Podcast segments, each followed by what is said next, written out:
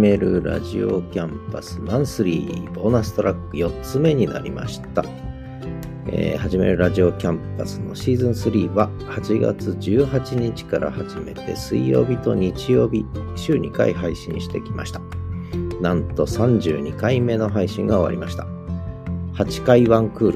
ルで、えー、これで4つ目のクールが終わったということです。で、8個ずつまとめて月に1回配信するということで、4つ目のマンスリーボーナストラックということになります。25個目のエピソードから32個目のエピソードまでを振り返りながらまとめてお話ししていきます。で、合わせてそこで流した音楽、楽曲、これも流していきたいと思います。えー、1つ目のボーナストラックが9月11日、2つ目が10月9日、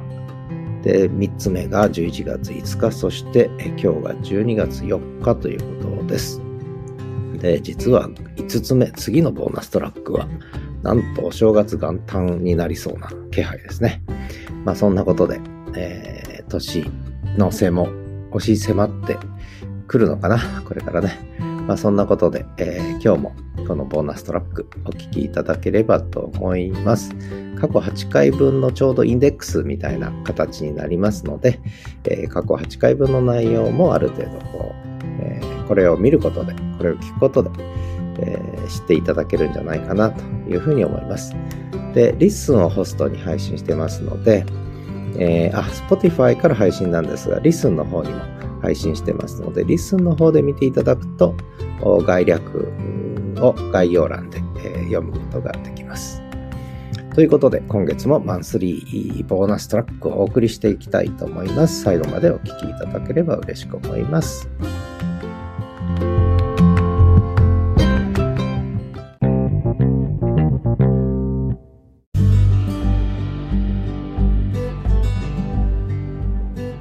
えー、1曲目は、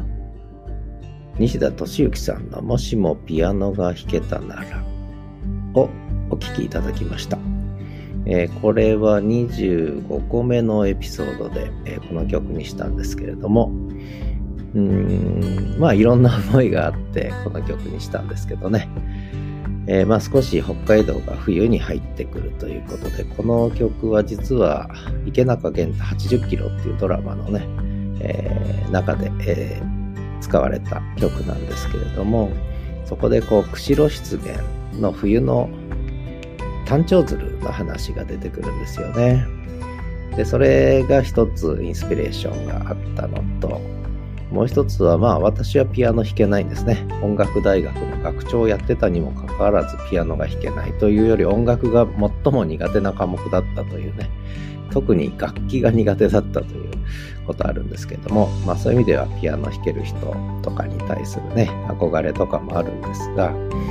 あのー、まあこの回実は結構昔の話をしてまして、昔の SNS 話をしまして、えー、それこそ、なんでしょうね、ニフティサーブの時代に、ホームパーティーっていうのがあって、そこでこう、下関まで、名古屋から下関まで、これ確か11月の連休だったと思うんですね。あの、放送の中では、あの、春休みなんて言ってるんですが、確か11月の連休だったような気がするんですが、3日間かけて3泊4日で下関まで車でですね、美女狩りツアーをやったなんて話をしたんですね。まあそんなことも含めて、えー、なぜかもしもピアノが弾けたなら思い出してしまったということと、あと、えー、リスンの話も少ししてるんですけども、で、リスンがサーバー移転して、さらに新たな一歩を踏み出したということで、えー、もしもリスンがなかったならばってね、えー、私のこんな人生のポッドキャスターとしての展開はなかっただろうということもあって、まあそんなあインスピレーションもあって、いろんなことがこう複雑に絡み、絡まり合って、えー、この、まあ昔懐かしいね、えー、西田敏行さんの、えー、もしもピアノが弾けたならをお聴きいただきました。西田敏行って歌がうまいというのはね、この時に結構衝撃だったんですよね。で、その後いろいろ、えー、ゲロッパとかね、いう映画でも歌歌ったりとか、いろんな場面で歌歌いましたが、まあそんな西田さんももうだいぶね、お年を召されてますけれども、えー、まあ、で、この回、25回目では、えー、そんな形で、えー、結構昔の SNS 話、ちょっと恥ずかしい話も含めてね、SNS あれこれでは、ちょっと昔の本当にニフティサーブ時代のホームパーティーの話をしましたね。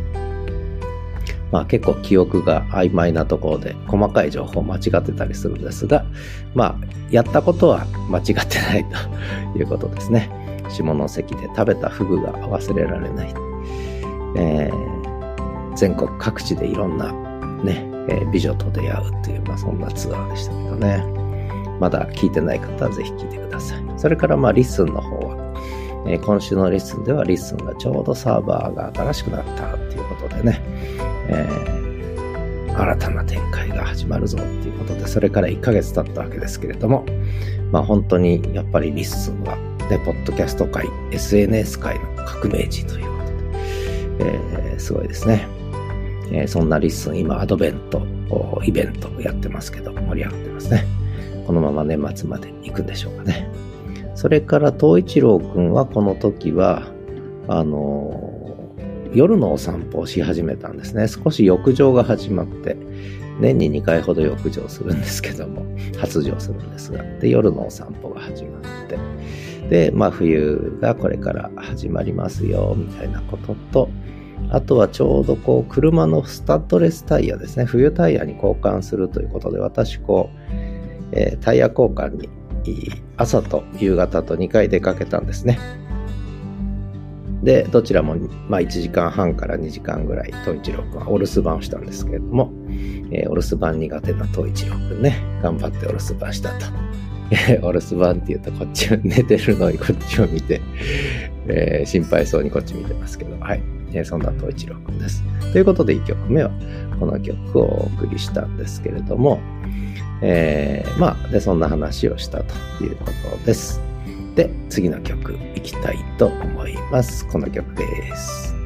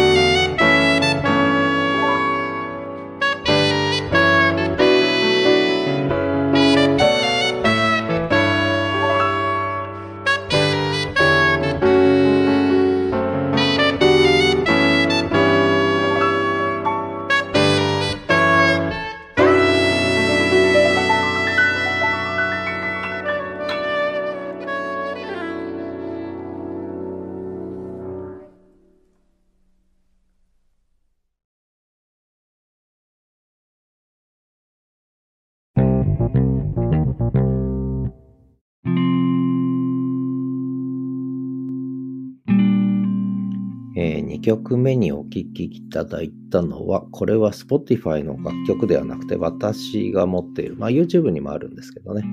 For, For President、えー、学長のためにという。で、私が学長やってって、で、その学長任期を終えた時に、私の教え子が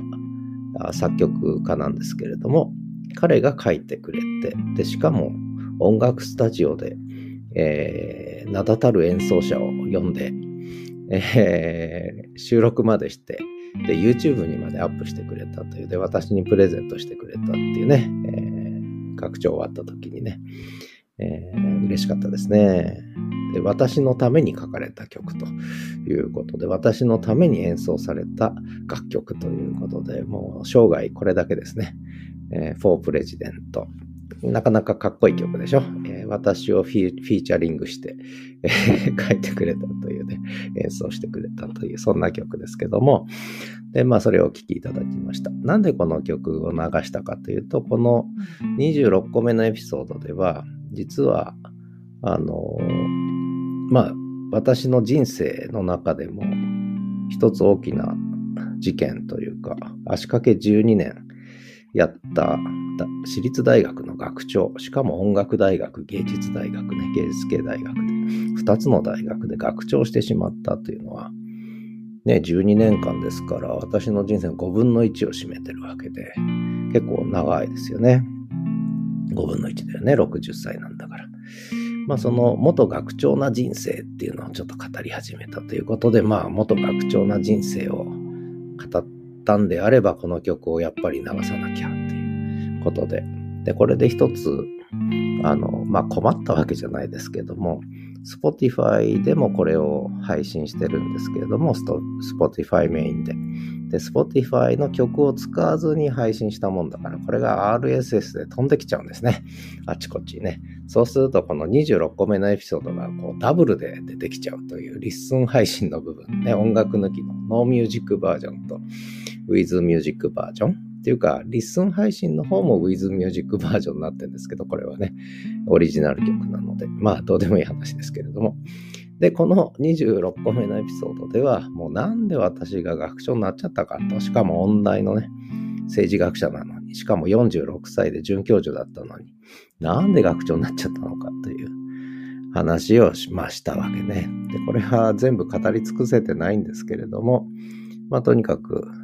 なっちゃったという。で、それは私のせいではなくて、やっぱ時代状況、私立大学が置かれている状況、音楽大学が置かれている状況の中で、やっぱりそういうことになってしまったんですよね。まあそんな話を、まあちょっとしてる部分ね。で、これがまあ私の人生にとって良かったのか悪かったのかって考えてもしょうがないんでね。もうやっちゃったことなんで。で、この時は悩んだんですよ。で、結構、まあその世界をよくわかってる方は、まあ、その終わった後どうすんですかっていう。やるのはいいんですけど、で僕はやりたくなかったんで、全力で拒否してたんですけど、やるのはいいんですけど、終わった後どうすんですか？で、僕が言ったのは、まあ若気の至りですね。終わった後のことなんか考えてたら、あの、まあ引き受けられませんっていう。まあそんなこと言ったんですね。ちょっとかっこよくね。今ちょっと後悔してますけどね。そうだよな。終わった後のことも考えなきゃなって。人生長いしなって今頃思ってますけどね。還暦迎えてね。まあそんな話はどうでもいいや。まあこんな人生もあるということでね。まあ、まあそれで興味ある方は聞いていただければなと思ってます。で、まあ そんなこともきっかけでやっぱりまあ大学辞めたんですけども、いろいろあって。まあ、まあ一言で言うとめんどくさくなったっていうか、うん、いうのもあるんですけども、まあそれは置いといて、えー、やっぱり日本、そうは言っても日本の私立大学はいろんな問題ね、日本大学の問題だけじゃなくて、もういろんな問題聞こえてくるんで、これはかなりね、重大問題だなと思って、まあ私が思ってることはだから、ポッドキャストとかね、え、ノート記事とか通じてなるべく伝わる人には伝えていこうなんて思って、こんなことを、まあ、やってるわけですけどね。まあ、そんな話の一つ目ですね。元学長な人生はまだまだ語りますし、元大学教員な人生とか音楽大学話はね、これからもバンバン喋っていこうと思ってますけどね。まあ、興味ある人はぜひ聞いてください。えー、それからですね、えー、この回は26個目のエピソードですけど、北海道あれこれね、えー本当は今週の札幌とかやってたんですけども、今週の札幌はネタがないということで、えー、コーナー名を変えたのがこの回からですね。北海道あれこれ。ね、でこうすればその今週という時間にも縛られないしね、えー、札幌にも縛られないんで、北海道あれこれにしました。で、それで結局何喋ったかっていうと、冬の話ね、やっぱり北海道は冬ということで、北海道の冬ってこんなことがあるんですよっていう話をね、まあ、まずは北海道の冬の話かなと思ってしたのが、この回ですね。で、まあこれからもちょっと北海道あれこれでいろいろ北海道ネタをね、話していこうかなと思ってます。それから東一郎散歩のコーナーは、この時は 東一郎くんがね、ちょっと発情し始めたので、遠吠えをもうとにかく毎朝毎晩、昼間も起きてる時はもう、オンオンオンオン寂しそうに泣くというね、切なく泣くという、もうこれもうノイローゼになりそうなぐらい、えー、オンオンやってたんですが、ようやく収まりましたね。12月に入ってよかったです。私も、えー、イライラせずに過ごすことができてますけども。で、それからあと、東一郎くんの名前の由来当てクイズっていうのもね、えー、ヒントを出し切ったのがこの辺りですかね。はい。まだ回答一つも寄せていただいてませんが、誰も考えてないかもしれませんけどね。あとはそうですね、東一郎くんの散歩で出てきたのがやっぱ冬が近づいてきたので、霜柱が立ったり、氷が張ったりってね、まだ雪は降ってなかったんですけどね、この時ね。これが11月の何日だったかな。えー、11月の12日ですね。まだ雪は降ってないんですけど。まあそんな話をしたのがこの回です。ということで、えー、次は3曲目ですね。3曲目はこの曲を流しました。お聴きください。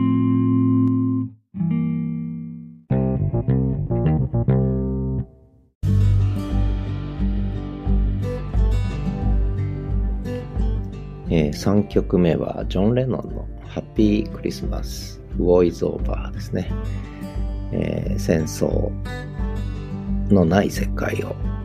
願いながらクリスマスを祝うという、まあ、ハッピークリスマスをお聴きいただきました。まあ、名曲ですね。まあ、まあ、この曲を選んだのはやっぱり雪が降ってきたと、北海道はね。で、クリスマスも近づいてきたと。まあ、ちょっと気が早いんですけどね、この時11月15日ですから。でもまあ北海道はもうすでに雪の季節に入ったということでやっぱりクリスマスソング何がいいかなと思った時にまあ、ただのクリスマスソングはつまんないなと思って、やっぱりこのジョン・レノンのハッピークリスマス、ウォイズ・オーバー、ね、いろんな思いを込めて、まあ、ウクライナの問題とかね、えー、それだけじゃなくて、ね、いろんな思いを込めて、この曲にしました。で、この時は、これ27回目ですけれども、えー、SNS あれこれということで、まあ、ポッドキャストの SNS 化がさらに進んでいくと。で特に YouTube がね、えー参入してきたっていうのはやっぱり大きなニュースだという話をしたんですね。で、さらに今、そのプラットフォームが分散化してると。えー、S、R、SNS 自体がやっぱり変動期に入ってるので、大きな、これは本当に15年単位の大きな変動期に入ったと。えー、どういうふうに大きいかというと、やっぱり音声配信ですよね。音声配信メインの SNS 化。これまでの文字中心の SNS から。で、そこに写真とか、まあ YouTube とかで映像加わってきた歴史はありますけども、そうではなくて、これから音声配信メインの SS SNS の時代が始まったということで、これがどんどん進んでいくと。で、そんな中で、やっぱり SNS の世界も、えー、いろんな変動があるんですよね。今ね、すごく動きがあるわけですよね。新たな時代が始まったと思ってるんですが、まあ、そんな中で、ポッドキャスト、音声配信っていうのは SNS にこう飲み込まれていくという、まあ、そんな話ですね。で、さらにプラットフォームは今、だから分散化しているけれども、これがどう動いていくのか。で、特に YouTube の衝撃なんていうね、話を、えー、したりしてるんですけどね。まあ、そこで、えー、クラブハウスの話とかスレッズの話とかもちょっとしてるんですけれども、それはまだちょっとダメじゃないのという話ですね。で、どういうふうに音声配信、ポッドキャストは SNS 化していくのかということを、まあ、リスンの話も絡めながらね、えー、話したのがこの回ですね。えー、この1週間後にも同じような話っていうか、さらに展開した話をしてるんですけれども、まあそんな話。で、そして今週のリッスンでは、えー、リッスンが、まあ、通知機能、要するにサーバーを新しくしたので、いろんな機能がまた追加できるようになったんですよね。これまで古いサーバーでは余裕がなくて、機能を追加したくてもできなかったのが、新サーバーに移転したことで、えー、やりたかったことがね、えー、開発者がやりたかったことが続々とこう追加されてたのがこの頃ですね。で、ハートマークの、えー、ホームページの右肩にね、ハートマークの通知機能ができて、これまでメール通知しかなかったのが、えー、通知がね、画面上、ブラウザ上で確認できるようになった。これいいですね、とてもね。それから集計の仕方もいろいろね、えー、もう少し正確な数をということで、えー、スタンダードなえ集計の方法にだんだん近づいてきたのかななんて思ったりしています。で、それとこの時に始まったのが、あ、あとはサマリーも編集できるようになったっていうね。これこれまでサマリーが編集できなかったのがサマリーも編集できるようになったとか、あるいはポーズアンドプレイをカチカチと押すと星がつけれる、スターがつけれるって言って、これ 私の場合自分のにつけちゃうんで困っちゃうんですけど、まあそういう機能がついてとかね。えー、まあそんな話ですね。で、アドベント、えー、カレンダーのイベントが立ち上がった、盛り上が、持ち上がったのがこの頃という形になります。そんな話をしてます。で、それからようやく雪が降りまして、えー、雪、初雪ね、11月11日に初雪降って、で、その後ちょっと積もったんですね。で、その雪を踏みしめる音を待ち望んでる方が本当かどうかわかりませんが、待ち望んでる方は結構、ポッドキャスト界にいたので、リスン界隈でね、早速雪を踏みしめる音をこう収録して流したのがこの回でしたね。で、ちゃんとコメントもいただきましてありがとうございました。で、それから東一郎くんの散歩が冬になって長くなってったっていうね、エンドレス散歩と名付けてるんですが、東一郎のエンドレス散歩が始まったのもこの頃って、そんな感じで、まあ、そうするとやっぱりね、季節は冬、そしてクリスマスと。ね、平和な世を願いながら、ジョン・レノンを聴きたいということで、まあ、この曲を流させていただいたっていうのがこの回ですね。27回目水曜日の配信した。ということで、次が4曲目ですね。4曲目はなぜかこの曲です。はい、どうぞ。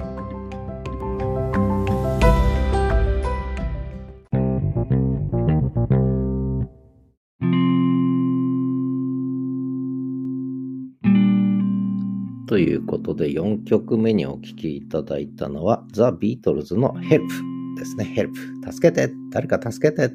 君に助けてほしいんだよ。まあ、そんな歌ですよね。えー、まあ、ここをなんでこの曲にしたかというと、まあ、ジョン・レノンからのつながりもあるんですけれども、私の気分的な問題も含めて、この28個目のエピソードでは、えー、人生いろいろで民泊親父の話というね、話をしたわけですね。えー、なんで大学の学長やってた人間が58歳で失業をし、なぜ自宅で民泊を始めることになったのかというのはまあいろいろあるんですが、まあ、とにかく民泊を始めたと。ね。えー、年金だけじゃ食っていけないので、この民泊を始めたと。民泊親父になっちゃったという話で、まあそこにちょっとね、10月は結構3組ほど泊まりに来てくれたということで、その話を中心に、もう民泊親父な人生の話をね、えー、したのがこの回ですね。とはいえ、やっぱりちょっともう少しお客さん来てくれないと えー、生きていけないので、助けて、 help、help me っていうことで、えー、ヘルプにしたっていうね、ヘルプ、ヘルプ、このメッセージ受け取ってもらえたでしょうかね、ヘルプ。えー、待ってますよっていう、まあそんな話ですね。それから、あ何でしょうか。えー、その後、えー、北海道あれこれですね。北海道あれこれの話をして、ここではね、北海道の、北海道民のライフラインといえば、セイコーマート、ね、コンビニエンスストアですね。えー、これはすごいです。セイコーマートはもう本当に、東ブリ大震災の時も、もうセイコーマートに助けられた人はたくさんいると思いますけれども、あの、もうセイコーマー本当に企業努力も含めてですけど、やっぱりお客さん本位というかね、とにかくお客さんに安くていいものを提供しようっていう、そういう考えでやってるんですよね。だから本当に北海道民にとってはとてもありがたい。えー、美味しくて質のいいもの。で、そしてそんなに高くないものを本当に提供してくれるという、もう本当に北海道民のライフラインですね。で、なんと私の家、民泊から100歩歩くと、セイコーマートがあると。で、お客さん、民泊で来てくれた方、100歩って言われて行ったけど、80歩で歩けましたとか言って、80歩で行ける。そうですね。まあ、ついでに言うと、郵便ポストも100、110歩ぐらいで行けるという。で、郵便局も300歩ぐらいで行けるというね。えついでに言えば、歯医者さんとか病院も500歩ぐらいで行けるというね。えー、本当に便利なとこですね。で、コンビニエンスストアはあとファミリーマートもあるし、えー、セブンイレブンもあるし、ローソンもあるしね。それもだいたい半径500メートル以内に7、8軒ありますかね。という、えー、札幌中心部に近い住宅街なので結構静かです。昼間は車が通るんですけどね。で、すすきのにも歩いて、まあ25分ぐらいで行けるという。ね、札幌駅まで歩くと30分ぐらいかかりますけど、タクシーだと1メーター、2メーターまで行かないぐらいで、えー、着くというね。で、えー、地下鉄の駅からも近いし、歩いて7分、8分。JR の苗穂駅からも歩いて10分ちょっと。ということで、とてもね、交通は便利。繁華街にも歩いていける。ね。えー、こんないい場所ないですよ。ということで、民泊のアピールしてますけども。まあそんなことで、えー、セイコーマートの話を北海道あれこれでは結構おすすめのね、えー、話をさせていただきました。で、北海道に来たらあんまりね、観光客向けの飲食店行かずに、もちろん行けばいいんですが、それよりもセイコーマート、それからスーパーマーケット、ね。これぜひ行ってほしいですね。いろんな安くて美味しいものがたくさんありますね。まあそんな話をさせていただきました。それから、えー、最終コーナー、ザ・トイチロー散歩のコーナーでは、えー、私が、その、すすきのでちょっと、外飲みをしたんですね。これ民泊で来られたお客様にお誘いいただいて、えー、ちょっとすすきのに出たんです。4年ぶりぐらいに街中に出ましたけども。で、ちょっと酔っ払ってと。で、その間は私の娘が来てたんで、娘が東一郎くんとお留守番してたんですが、東一郎くんはやっぱり私がいないとオンオンうるさいという ことなんですけど、まあ頑張ってお留守番をしましたよと。えー、冬タイヤ交換に続き、すすきのお留守番もしたという、頑張った東一郎くんの話と、またこっち見てますね。東一郎って言うと見るんだね。東一郎くん。寝ながら見てますけど。それからちょっと便秘気味だったってね。そんな話をさせていただいたのがこの回です。ということで次がもう5曲目になるのかな。そうですね。5曲目はこの曲です。どうぞ。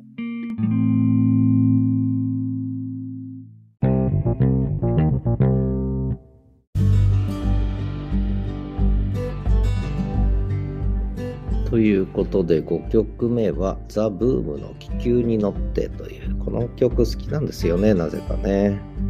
うん。ねえいい曲だと思うんですけどね。皆さん聞いたことあるのかな。はい。あの聞いていただきました。でこの回はですねえー、っとそうですね。再び SNS 話ですね。29個目のエピソードです。えー、始めるラジオキャンパスウェンズデー水曜日で、え、SNS あれこれということで、えー、その前の週に引き続き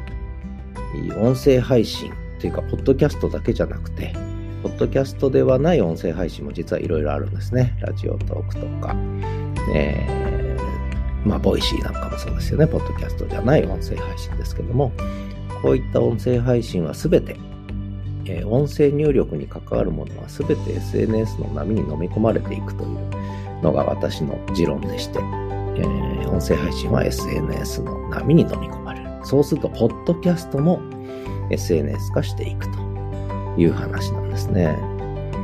で、そういうことをちょっと、それこそ Twitter スペースとかクラブハウスとかも振り返りながら、で、ポッドキャストは SNS、SNS ではなかったのが SNS に飲み込まれていく。で、このポッドキャストが SNS の波に飲み込まれていく、あるいはあらゆる音声配信が SNS の波に飲み込まれるということは、どういう事態を引き起こすのか、なんてね、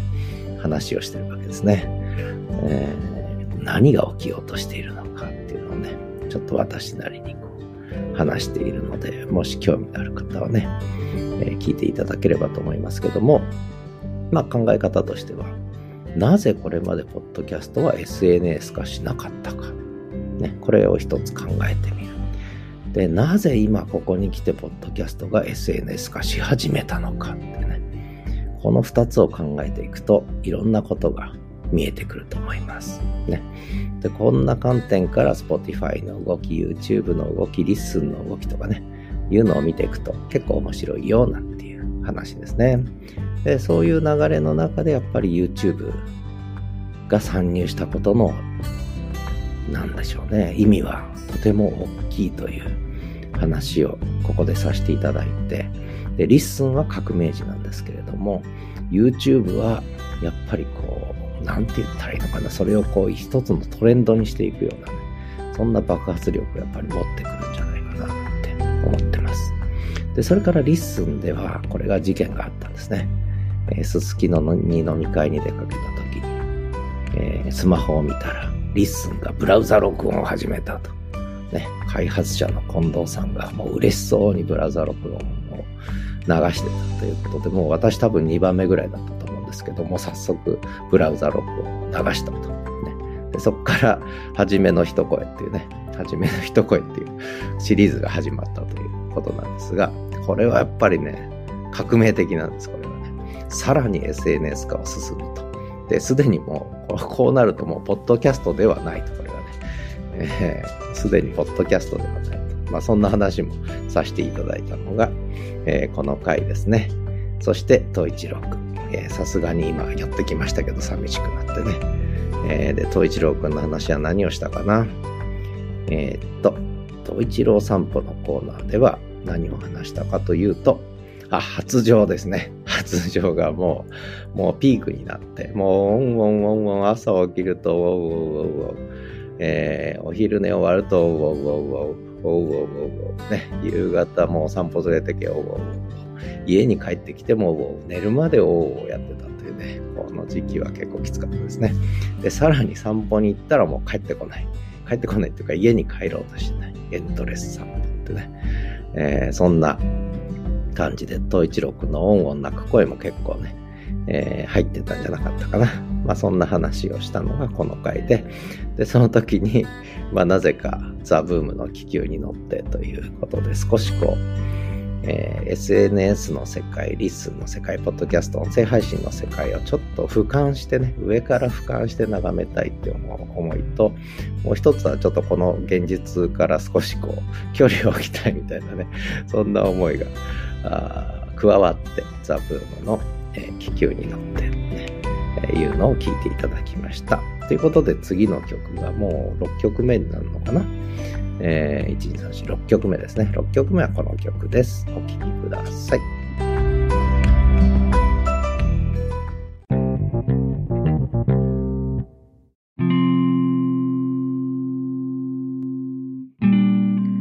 ということで、6曲目は中村雅俊さんの触れ合い。これは若い頃に歌ったやつですね。これ、年取って歌うと、こう、結構こう、なんだろう。うなりを入れちゃうというかね、中村さんね。えー、そのバージョンよりもやっぱり若くてこう素朴に歌ってた時の触れ合いがいいなと思って、それを流させていただきました。なんで触れ合いかというと、人肌恋しいから。人肌恋しいなと思ってね。それで触れ合いを選んだっていうのが一番大きな理由なんですが、まあもう一つはこの回はですね、これ30回目だったかな。そうですね、30回目。えー、少しこう、まあ人肌恋しいということもあるんですが、まあ人生いろいろのコーナーでは少しこう私のプライベートな人生、大学に入って付き合った彼女との話っていうね、えー、いうのをちょっとプライベートな話をね、少ししたので、まあそれもあって触れ合い、いいでしょ？いいでしょって何がいいんだかよくわかりませんが。まあこれはここではもう恥ずかしいのでこれ以上語らずに、まだ聞いてない方はそちらの、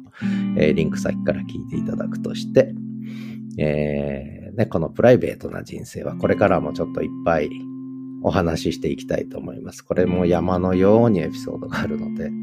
えー、まあ聞きたい人がどれだけいるかわかりませんけれども、もう私の中でこう、ね、全部基本吐き出していきたいと。ね、死ぬ前に吐き出していこうという、まあそんな思いもありますかね。それから北海道あれこれ、えー、ですね。北海道あれこれということで、えー、これではですね、えー、まあ寒くなって人肌恋しい季節になってきましたねという話と、えー、で、まあちょっと中村雅俊さんの話にも触れながら、ちょっと雪がね、やっぱり降って、で、しかも雪が溶けて凍ってツルツルになってね、で、道路がこう、スタッドレスタイヤで磨かれていくという話ですね。だから札幌のそういうちょっと雪事情で、とても歩くのにはツルツル滑るんで大変だっていうことで滑りにくい靴の話とかね、えー、そんなことをしたのと、で、その流れでもう一つは雪かきね。えー、札幌は結構雪降るんですよって話で、雪かきがだんだんこう上手になっていくという、雪かきの極意についてこうお話ししたという、まあそんなことですね。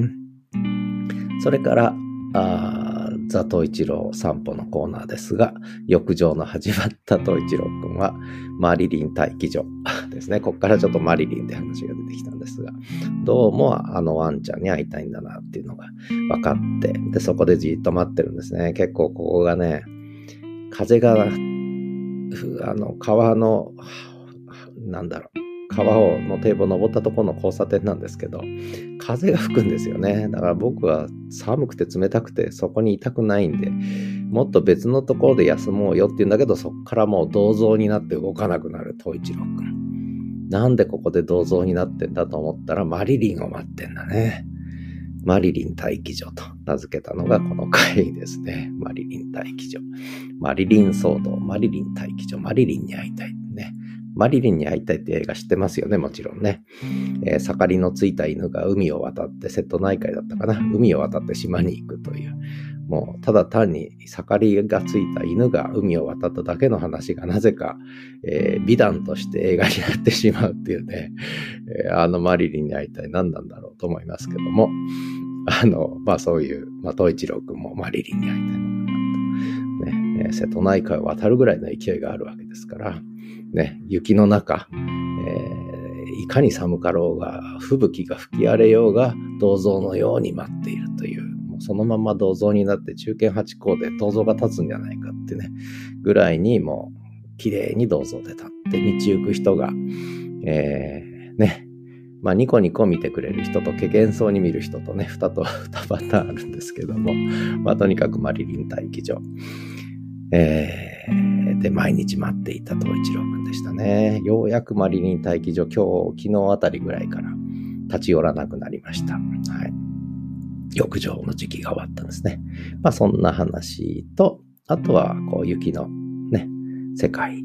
の話も、えー、させていただいたのがこの回でしたかね。まあ、そんなことで、これが30回目ですね。え、の話、ちょっとプライベートな人生も語り始めたぞと。いうことでした。ということで次の曲が、え、もう7曲目ですか ?7 曲目はこの曲です。どうぞ。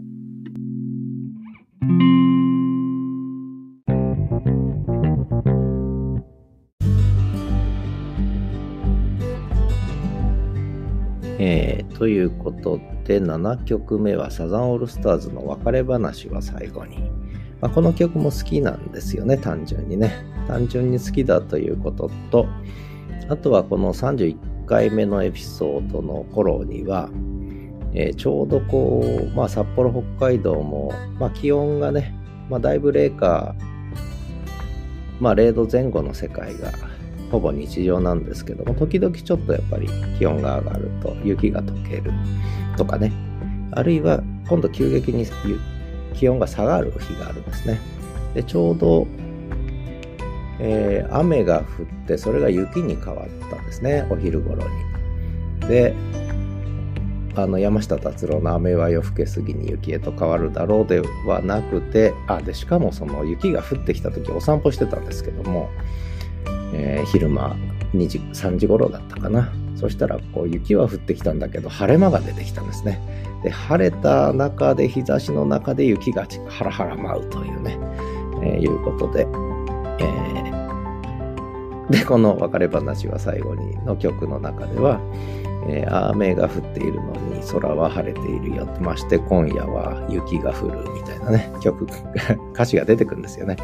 もうそれでインスパイアされてしまって、はもう今日はこの曲だってね、もうそれだけのことですね。天気に影響されたと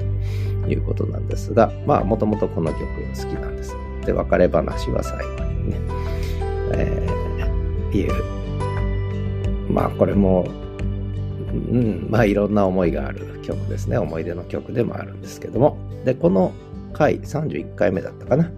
この日は水曜日ですので SNS 話、リスン話なんですけども、どんな話をしたかというと、まあ、ポッドキャスト、あるいは音声配信が SNS の波に飲み込まれていくんだなんて話をずっとこう2回ぐらいしてきた上で、やっぱり SNS 自体が変動期に入ったということで、少しこう、じゃあどういう変動期なのかっていうことで、一つはスマホベースの SNS とパソコンベースの SNS があるんだよ、あるんじゃないかという話。それから YouTube が、はい、参入したことで、やっぱりポッドキャストがショートポッドキャストの時代に入ってきたっていうね。つまりロングもあるんだけど、ショートポッツっていうのがやっぱりこれから出てくるぞと。えー、いうことですね。SNS 化することで音声配信がやっぱ変容するという時に、やっぱりロングだけじゃなくてショートが出てくるいうことですね。えー、それからもう一つやっぱりスマホベースの SNS っていうのがやっぱり勢いを持ってくるでしょうから、スマホで完結する SNS ですね。スマホで完結する音声配信というね、えー、いうのがやっぱりメインになってくるだろうな。で、そうするとこれまでポッドキャストってやっぱりスマホだけではできなくて、やっぱパソコンで編集して、えー、ロングをアップするえー、形だったのはやっぱり変容を迫られてきたいう話と、で、もう一つはここまで音声配信がこう、えー、食い込んでくると、むしろブログの中にも音声配信は当然のように組み込まれてくると。そうするとこれまでの文字中心、写真中心のブログから、えー、音声配信をメインに組み込んだブログっていうふうに発展していくだろうと。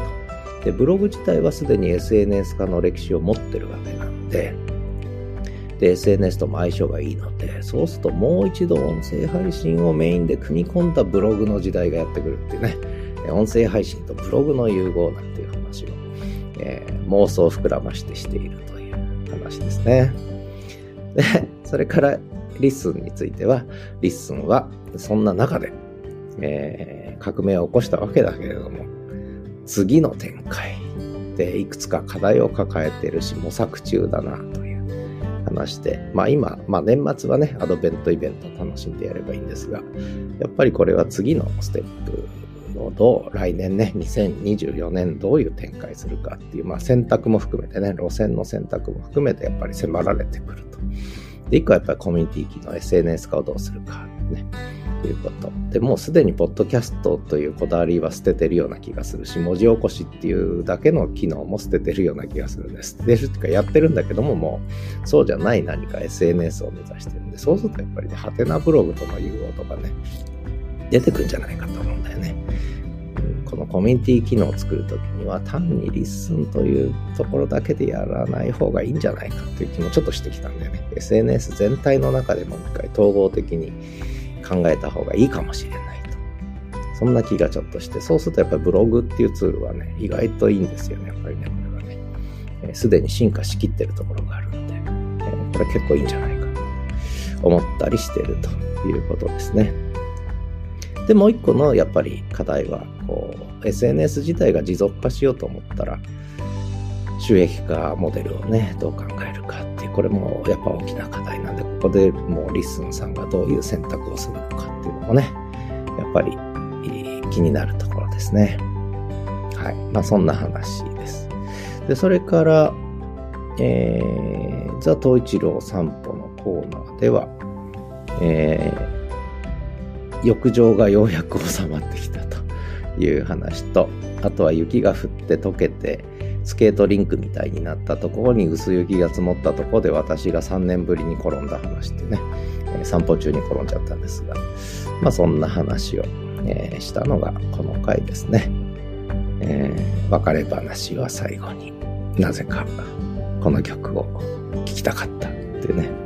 えー、汲み取っていただければと思います。何を汲み取るんだかわかりませんけどね。ということで、早いですね。最後の曲。8曲目はこの曲です。どうぞ。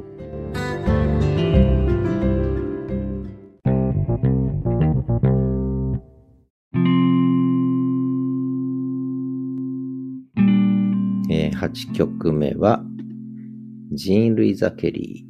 ーの Someone to Watch Over Me 誰かが私を見守ってくれている。Someone to Watch Over いつも見ててくれる。まあそんなタイトルの曲なんですが、まあいろんな人が歌ってるんですが、私はこのジーン・ルイザ・ケリーのやつが好きで、で、これがあの、日の当たる教室、ミスター・ホーランズ・オーパスという1995年のアメリカ映画で、えー、このジン・ルイザ・ケリーが歌ってて、それがとてもいいんですね。うん、とてもいいんです。で、その思い出に浸ってこの曲にしたということなんですね。で、なんでこの回、この曲になったかというと、えー、この時が人生いろいろで、私が音楽大学の教員になったと。でなんで音大の教員になっちゃったのかってね、私がね。で、音大で何をしてたら、なぜか学長になっちゃったという。なんでかっていう話のもう本当に触りだけなんですけどね。えー、で、その時にちょっとこの映画の話もさせていただいて、えー、とてもいい映画なんです。あの、音楽大学に勤めたり、通ったりしたことある人はぜひ、もう見てなきゃいけない。必聴必至のね、えー、必ず見てほしい映画の一つですね。まあ、そんな音大教員な人生というのをちょっとね、えー、語り始めたのが、ここですね。で、なんで私が関わってしまったのかっていうこともちょっと語り始めたのがこの回ということで、その中での思い出の一曲がもう、やっぱりこの曲ということで、Someone to Watch Over Me ですね。はい。を聞いていただきました。それでですね、えー、北海道あれこれ、え、は結局、あの、ちょっと寒い日が続いたんです。あの、なんだ、最高気温マイナス4度、最低気温マイナス6度みたいな日があって、もう一日中氷温室にいるみたいな日があったので、もうその話になっちゃいました。もう頭の中その寒い話ばっかりで。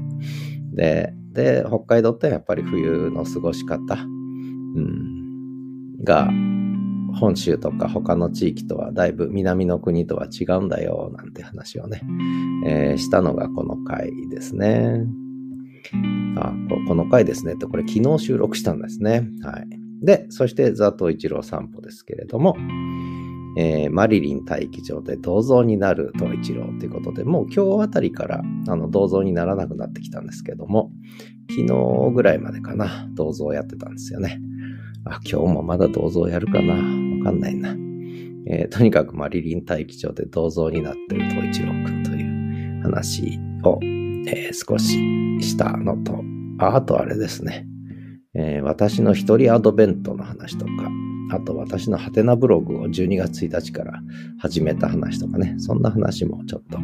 してるのがこの回ですね。ということで30、25回から35回までシーズン3ね、8回分のエピソードをその時に、えー、お送りした曲とともにお話ししてきました。まあこのボーナストラックはね、そんな形で、あ、ここでこんな話してるんだ、聞き逃したなぁと思ってくれる人がどれだけいるかわかりませんが、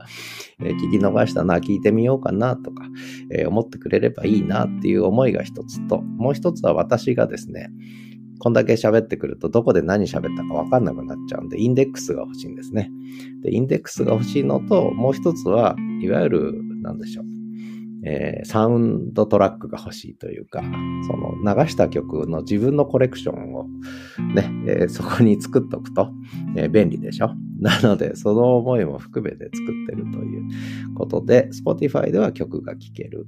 そのまんまね、え放送の中で聴ける。えー、で、リスンの方は、えー、リスンのページに飛んでいただくと、YouTube の動画が貼ってあるので、全部ね、同じ曲、ほぼ同じ曲をリスンで聴けると。まあそんな話にしてるわけね。で、これが私の、まあある意味、もうすでに老後ですけど、老後の楽しみの一つで、えー、あ、この曲聴きたいなと思った時に、もう自分のリスンとか、自分の Spotify を聴けば聴けると。で、さらにそこで自分が何をね、たわごと喋ってたかも反省的に振り返ることができるっていうね、えー、結構メリットがあるんですね。で、さらに言えばそれを聞いた人が、まあもしかしたら何か興味関心持って何かを考えるきっかけになってくれれば、まあそれはそれでめっけもんぐらいのつもりでやっているということで、ボーナストラックの4つ目ですね。次のボーナストラックはなんと、えー、12月31日がちょうど、えー、40回目のエピソードの配信日になってるので、そうするとそれが終わったら5つ目のボーナストラックを作るから、多分大晦日か、えー、元旦に私はボーナストラックを作ってんじゃないかなと、思います。除夜の鐘聞きながら、除夜の鐘入れながら作るかな、ボーナストラック。えー、年末年始多分一人で、東一郎君と二人で、他にやることもなさそうなので、え、寂しい年末年始を札幌で送ってるので、え、もし年末年始北海道で、え、年越しを迎えたいとかいう 既得な人がいたらね、えー、ぜひご連絡ください。ということで、え、最後の曲ですけれども、そんな北海道、札幌はこれからますます、まあ今はちょうど気温が上がって雪降ってませんが、また来週ぐらいから、え、雪の季節になっていきますし、寝雪の季節になってくるので、もうそうするとこの曲かな、ということで、えー、最後にお聴きいただきたいと思います。どうぞ。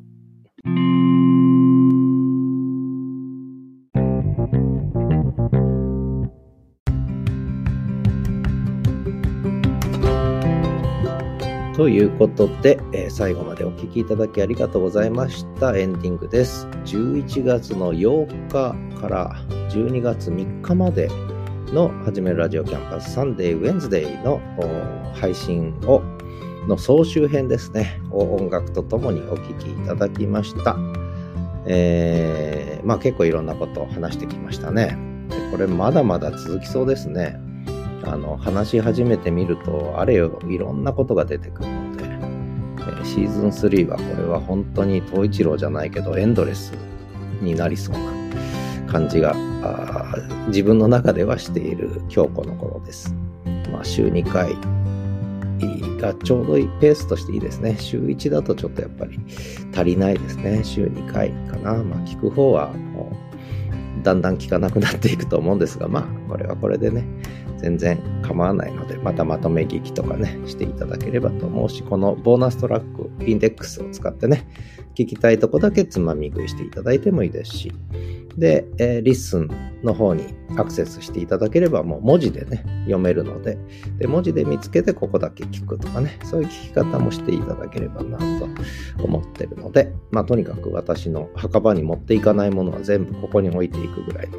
つもりで、えー、人生含めて、あるいは SNS、オンラインの世界の、まあこの変動リアルタイムでね、やっぱり記録しておきたいと。え自分の言ったことがどこまで当たるかということもありますし、